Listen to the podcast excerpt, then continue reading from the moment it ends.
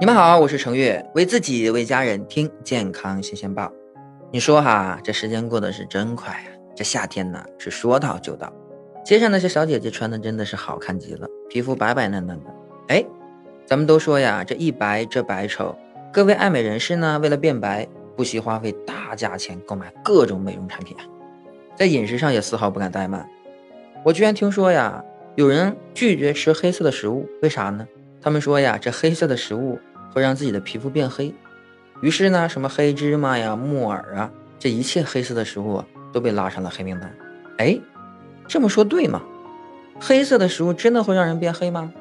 今天啊，我们要聊一聊这个事儿。有很多人啊，普遍认为这黑色的食物会让皮肤变黑，主要就是因为含有黑色素，认为皮肤变黑的元凶就是食物里的黑色素。我们来先看一看啊，位于我们的皮肤表层底部的黑色素细胞。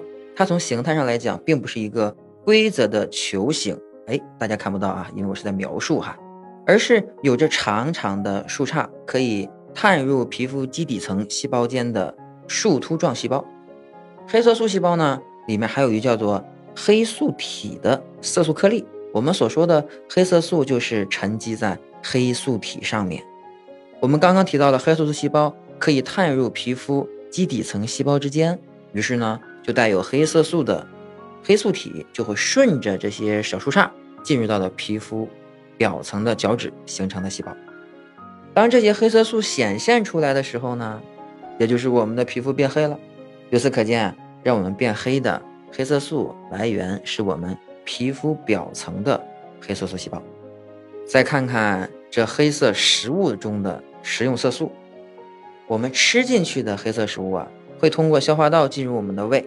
然后呢，会全部的被消化分解掉，根本没有机会到达我们的皮肤里面。这你们想想啊，怎么会让我们变黑呢？这毕竟走的就是两条路嘛，这完完全全就是个谣言呀！哎，那有人站出来说了，那这些食物里面又有什么酪氨酸呀，含量都比较高。那酪氨酸不就是合成黑色素的原料吗？我们把原料吃进了体内，不就促进了体内黑色素合成吗？哎，怎么一听，好像还真的是真的啊！哎，我觉得能把这句话说出来的，你可能真的是对这个生物有研究啊！来来来，我们要看一下哈，我们好好听一听啊，不是看一看，因为大家看不到。我们来听一听这个酪氨酸是怎么合成黑色素的呢？酪氨酸与活性的酪氨酸酶进行反应之后，就产生了黑色素。